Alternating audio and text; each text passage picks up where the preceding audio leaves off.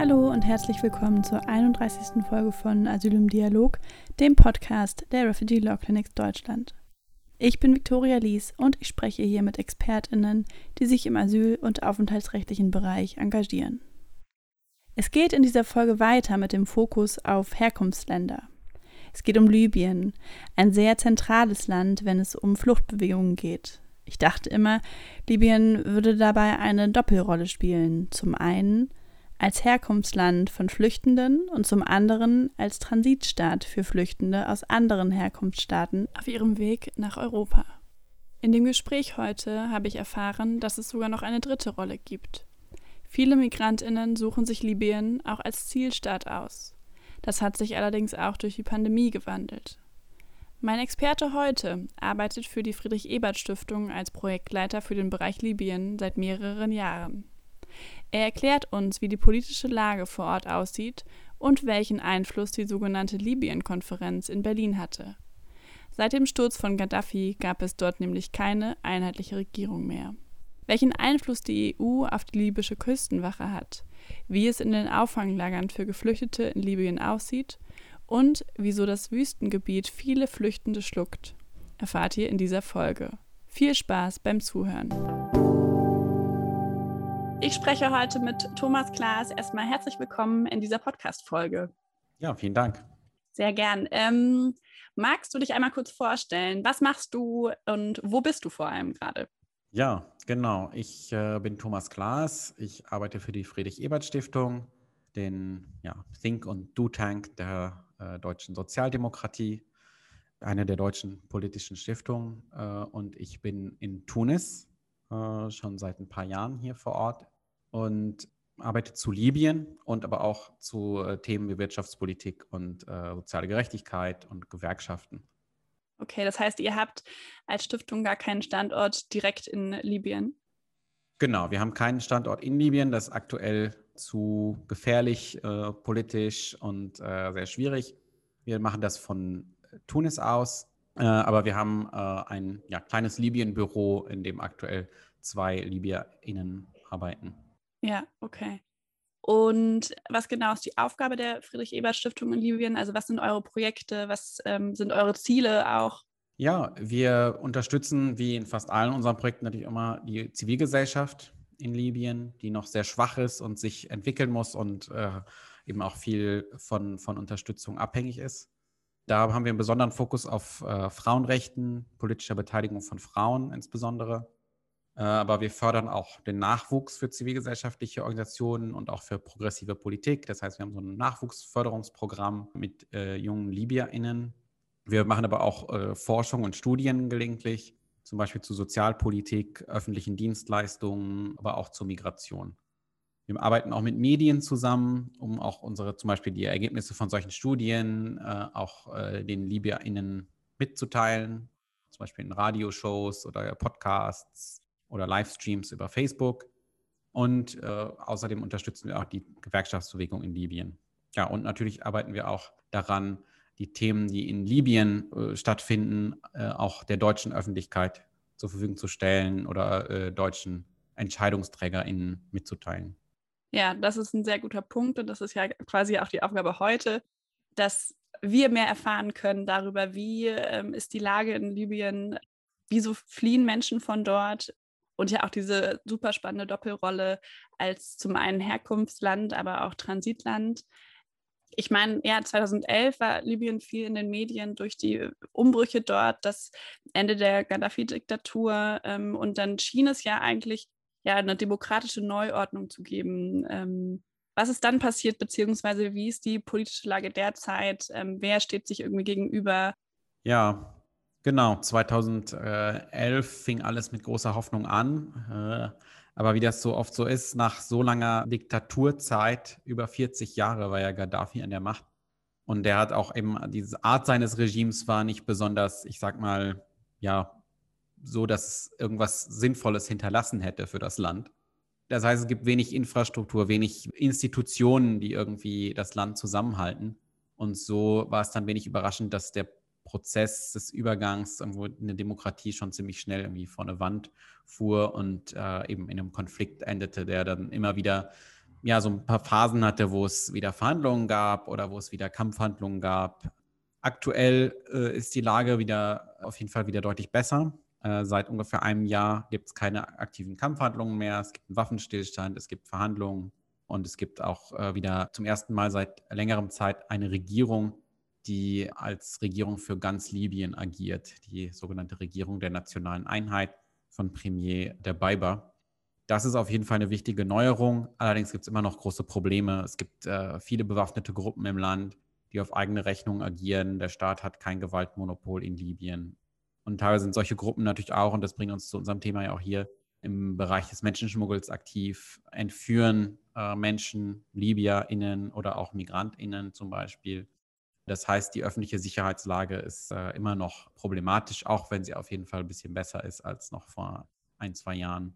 Ja. Vielleicht noch kurz auch was, wie es sonst so aussieht in Libyen, sozial, wirtschaftlich sehr problematisch. Die öffentliche Infrastruktur zum Beispiel hat auch schwer gelitten durch die Kämpfe. Äh, es kommt immer wieder, ganz besonders jetzt im Sommer, die Leute ihre Klimaanlagen natürlich anmachen werden. In Libyen wird es natürlich sehr heiß im Sommer. Dann kommt es zu Stromausfällen, die teilweise sehr lange anhalten. Auch manchmal gibt es kein Wasser. Also solche Probleme gibt es. Öffentliche Dienstleistungen funktionieren teilweise nicht so richtig.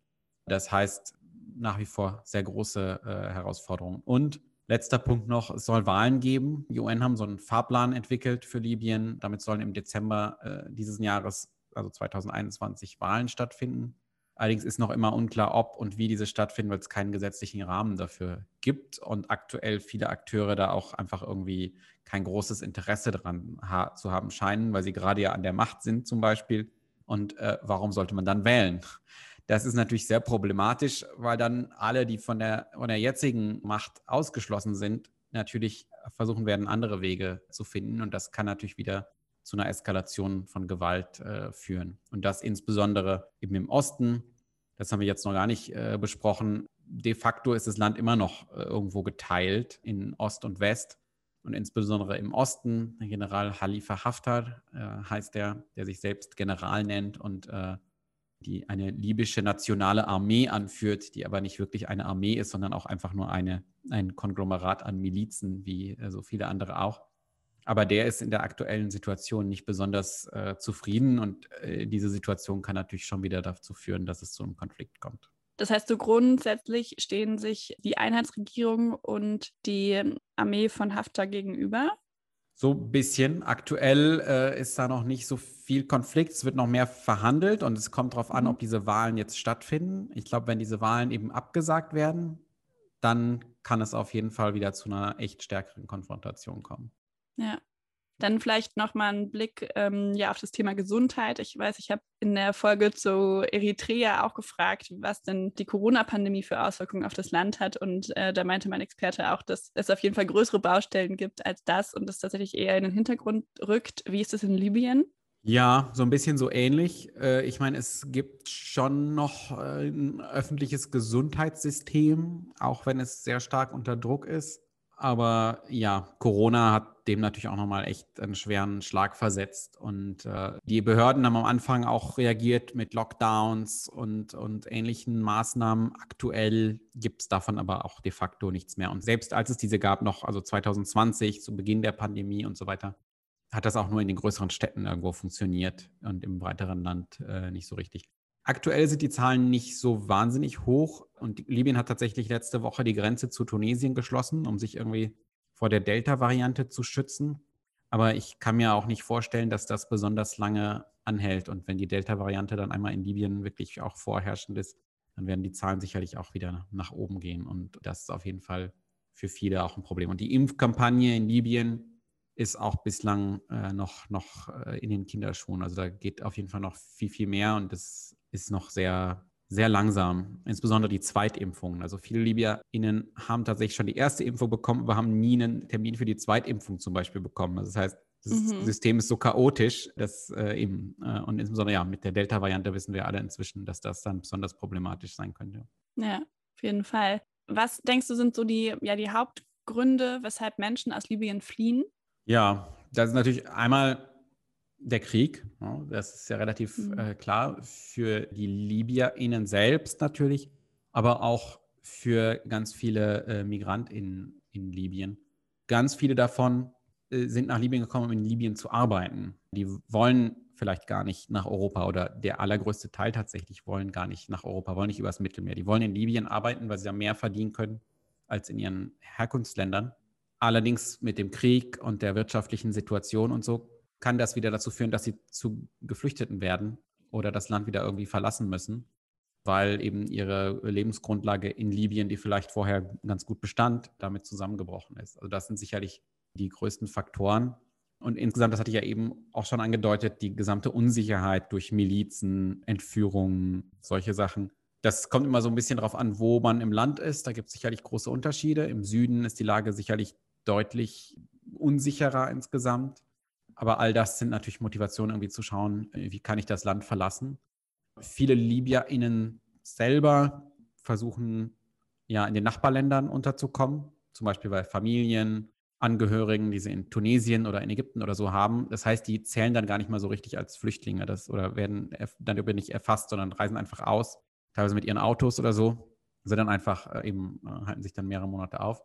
Es gibt natürlich auch viele Binnenflüchtlinge, dazu können wir auch noch vielleicht nachher noch kommen. Die Zahl ist ein bisschen zurückgegangen, seit jetzt der Waffenstillstand wieder da ist. Aber das ist auch immer noch ein großes Problem in Libyen. Ja, du hast es schon angesprochen, dass die Sicherheitslage in, im Süden etwas, ja, etwas besser ist. Ähm, und das ist ja auch immer ein Teil des Asylrechts, dass oft das BAMF hier die Leute darauf verweist, ach, ähm, ihr könnt auch einfach in den und den Teil eures Landes gehen. Also die sichere Fluchtalternative im Herkunftsland. Würdest du sagen, das ist auch wirklich so, dass man in anderen Teilen Libyens dann sicher sein kann und tatsächlich keinen richtigen Fluchtgrund hätte?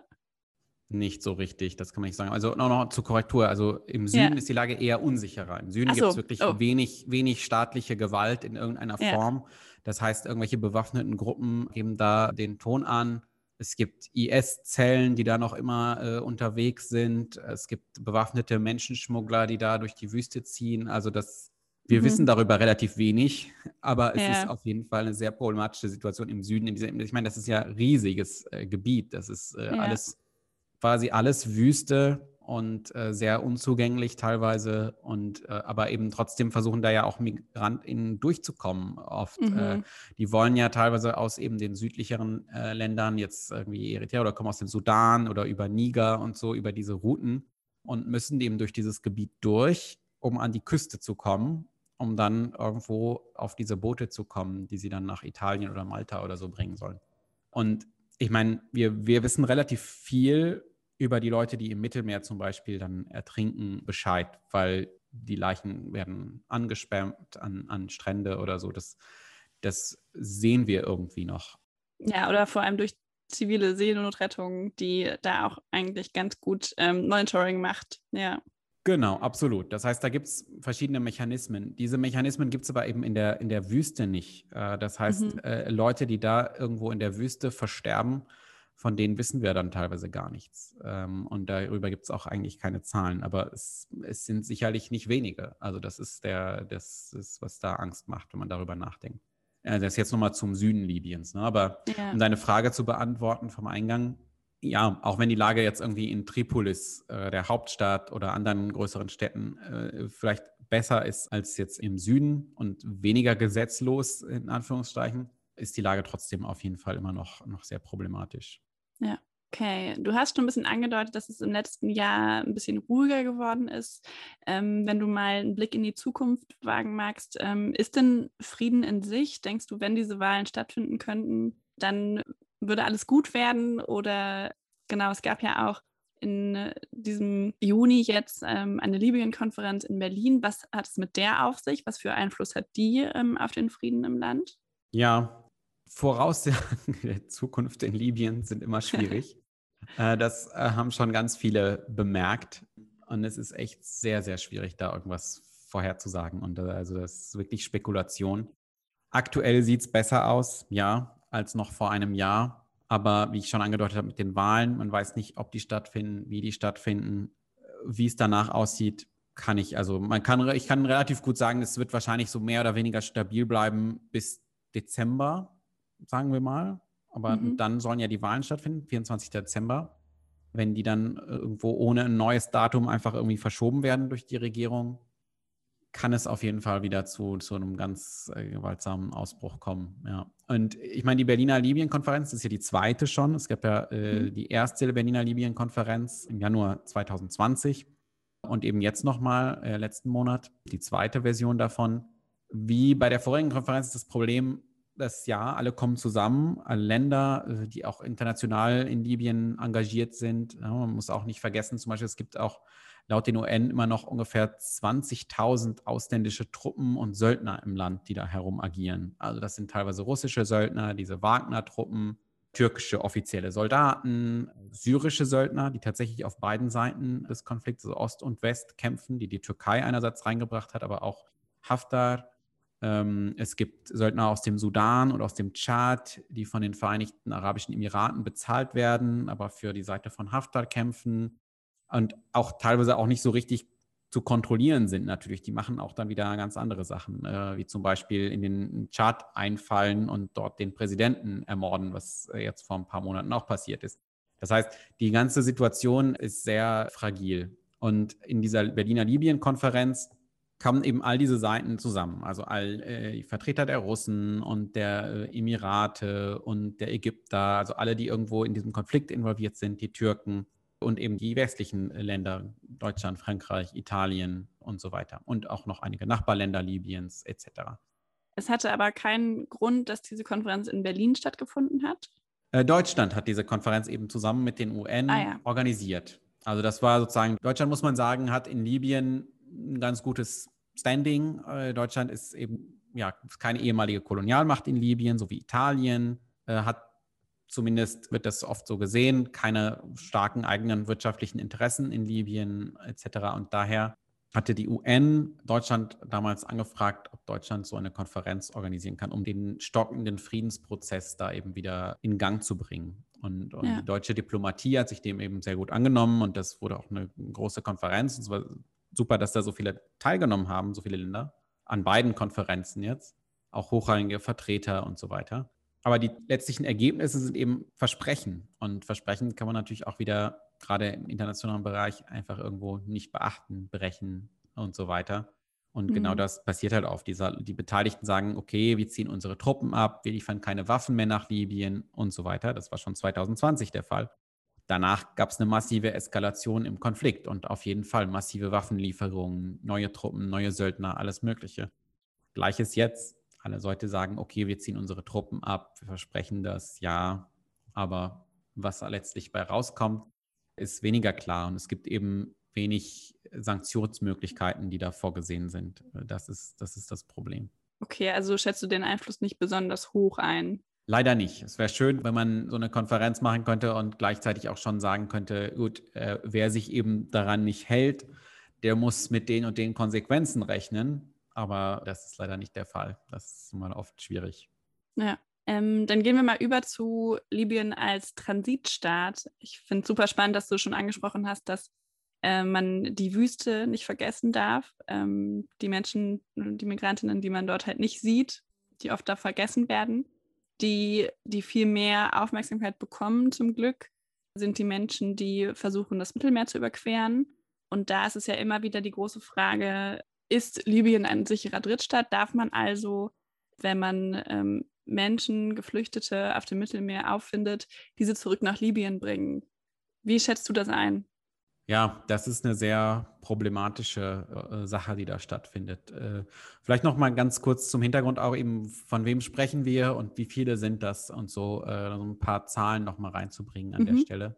Die IOM, also die Internationale Organisation für, für Migration, äh, geht von ungefähr 600.000 MigrantInnen in Libyen aus. Mhm. Ähm, davon wollen ungefähr, und das ist wirklich also sozusagen nur Schätzungen, ne? es gibt irgendwo die Zahl des italienischen Geheimdienstes, die davon ausgehen, dass 70.000 in die EU wollen davon aktuell. Das zeigt schon mal, dass der allergrößte Teil von denen eigentlich in Libyen bleiben möchte und in Libyen eben arbeiten und leben möchte. Und insgesamt 2021 jetzt sind 21.000 äh, Menschen in Italien angekommen und ungefähr 700 äh, sind bei dem Fluchtversuch übers Mittelmeer ums Leben gekommen. Im Sommer steigen diese Zahlen natürlich immer noch mal extrem an, weil im Sommer das Wetter besser ist und dadurch das Meer besser zu überfahren ist, insbesondere eben durch diese, die sehr oft sehr seeuntüchtigen Boote, auf denen die Leute da aufbrechen. 2020 im Vergleich sind ungefähr 12.000 Leute in, Mittel, in Italien angekommen. Jetzt ist sozusagen das Jahr halb um und schon äh, 21.000 Leute sind in Italien angekommen. Also das heißt, die Zahl ist schon im Vergleich zum letzten Jahr erheblich angestiegen. Das ist auf jeden Fall etwas, was man beachten muss. Im Durchschnitt der letzten so ungefähr 20 Jahre sind so pro Jahr 23.000 Menschen angekommen in Italien. Das mhm. so als, äh, als Vergleichszahl eben dieses Jahr. Und das hat natürlich vor allen Dingen wirtschaftliche Gründe. Ich meine, durch die ganze Corona-Krise ist äh, überall die Wirtschaft eingebrochen und natürlich auch in Libyen. Das heißt, viele Leute, die eigentlich in Libyen vorher gerne geblieben wären, dort gerne gearbeitet haben, vielleicht auch schon für viele Jahre und jetzt merken, dass sie einfach nicht mehr überleben können wirtschaftlich, weil ihre Lebensgrundlage dort weggebrochen ist, die äh, versuchen dann jetzt eben trotzdem irgendwie in die EU nach Italien zu kommen, um äh, eben diesem, diesem Schicksal in Libyen irgendwo zu entkommen. Hinzu kommen noch, äh, äh dass wir äh, 43.000 Geflüchtete haben, die von äh, dem UN-Flüchtlingswerk als Geflüchtete anerkannt werden in Libyen. Die mhm. kommen hauptsächlich aus dem Sudan, Syrien, aber auch vielen anderen Ländern wie Eritrea und so weiter. Äh, und von denen wollen natürlich auch sehr viele nach Europa auf jeden Fall, weil die, für die ist natürlich die Lage in Libyen oder das Sein in Libyen nicht, äh, nicht das, das Ziel, sondern in Libyen ist die Lage natürlich so unsicher und unstabil, dass diese Menschen natürlich versuchen, irgendwo das Land zu verlassen. Du hattest die Frage noch gestellt zum sicheren Drittstaat. Entschuldigung, genau. war jetzt eine lange Vorrede dahin. Aber ähm, genau, ganz klar, das muss man eigentlich ganz klar beantworten. Nein. Also Libyen ist aus den Gründen, die ich ja auch schon geschildert habe, kein sicherer Drittstaat. Es herrscht zwar aktuell Waffenstillstand, aber auf jeden Fall kein Frieden. Ja, und gleichzeitig sind äh, MigrantInnen und Geflüchtete auch unabhängig der aktuellen Kriegssituation, politische Situation immer besonders großer Gefahr ausgesetzt. Zum Beispiel gibt es auf jeden Fall in Libyen kriminelle Banden und Schmuggler, die teilweise auch äh, Menschen entführen und äh, Lösegeld verlangen, zum Beispiel von den Familien in den Herkunftsländern.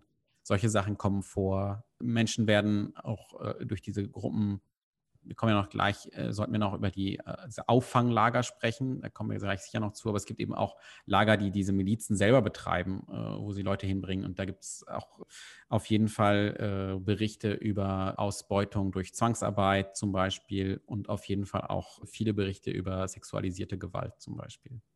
Ja, ja. das heißt, hinter den Gesichtspunkten ist Libyen auf jeden Fall äh, nicht sicher zu, hinzu kommen auch noch, das sollte man auch vielleicht auch nicht vergessen, auch Diskriminierung und Rassismus in Libyen für mhm. viele der Geflüchteten, gerade aus äh, dem weiter südlichen Afrika.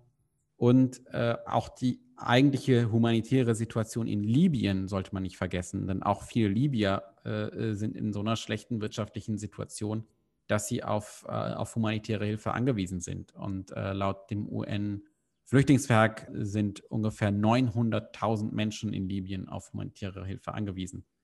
Auch unter den Gesichtspunkten, in was für ein Land würde, bringt man diese Menschen zurück, selbst wenn sie jetzt nicht in so einem Auffanglager äh, landen oder von Milizen äh, gefangen werden, ist das Land trotzdem viel davon zerstört, äh, die Wirtschaft äh, aktuell in einer, in einer sehr schwierigen Situation.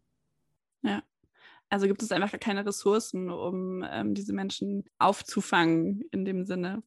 Genau, genau. Die Menschen, äh, äh, also es gibt wenig äh, dort. Ich meine, die Wirtschaft in Libyen wächst jetzt natürlich wieder, nachdem der Konflikt so ein bisschen äh, beigelegt ist und es wird wieder Öl exportiert und das heißt, es kommt wieder frisches Geld ins Land und damit auch äh, bekommen auch Leute überhaupt wieder, also die Libyer auch wieder ihr Geld und das ermöglicht ihnen dann auch wieder zum Beispiel MigrantInnen irgendwo zu beschäftigen als äh, Haushaltshilfen oder auf Baustellen und, und, und.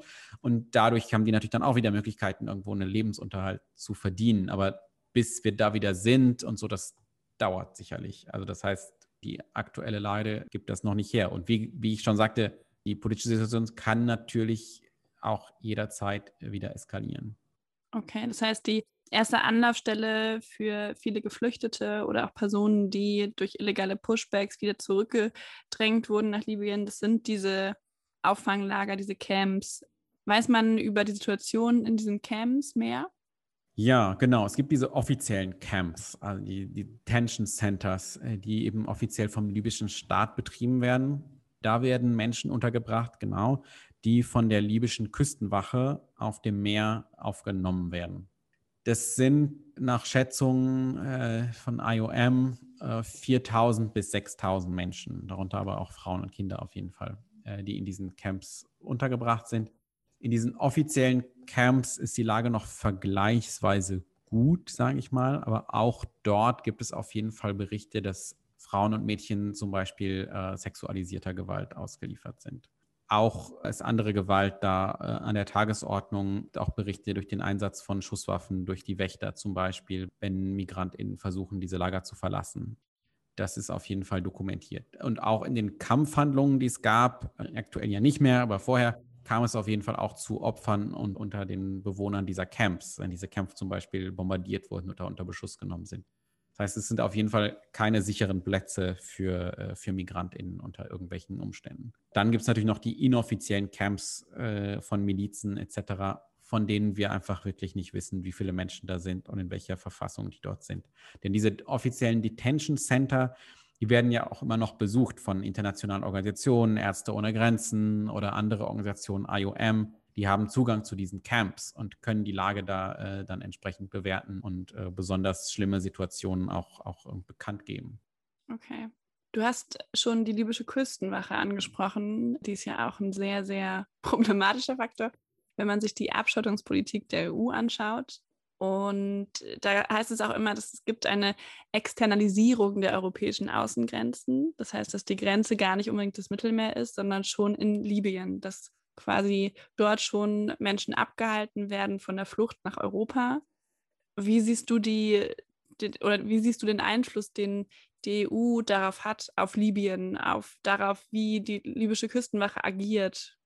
Ja, auf jeden Fall einen sehr großen Einfluss. Also die libysche Küstenwache ist auf jeden Fall ein sehr problematischer Akteur und mhm. die Zusammenarbeit der EU mit diesem Akteur ist sehr, sehr problematisch, um, um es sehr diplomatisch auszudrücken. Ja. Ähm, und ja, also es gibt zum Beispiel, zum einen gibt es Berichte, dass diese libysche Küstenwache äh, unter der Kontrolle von, von Milizen de facto steht äh, die auf eigene Rechnung wieder arbeiten und die, die auch teilweise mit Menschenschmugglern zusammenarbeiten. Das heißt, die Sinnhaftigkeit dieser Kooperation ist dann eh schon problematisch. Also die EU bezahlt die Küstenwache, finanziert Schiffe und Ausbildung und so weiter. Und durch Korruption oder durch Zusammenarbeit oder dadurch, dass es fast eigentlich die gleichen Akteure sind, kann es natürlich trotzdem so sein, dass einfach irgendwelche äh, Schiffe durchkommen und andere eben nicht. Also das muss man sich sicherlich vor Augen halten.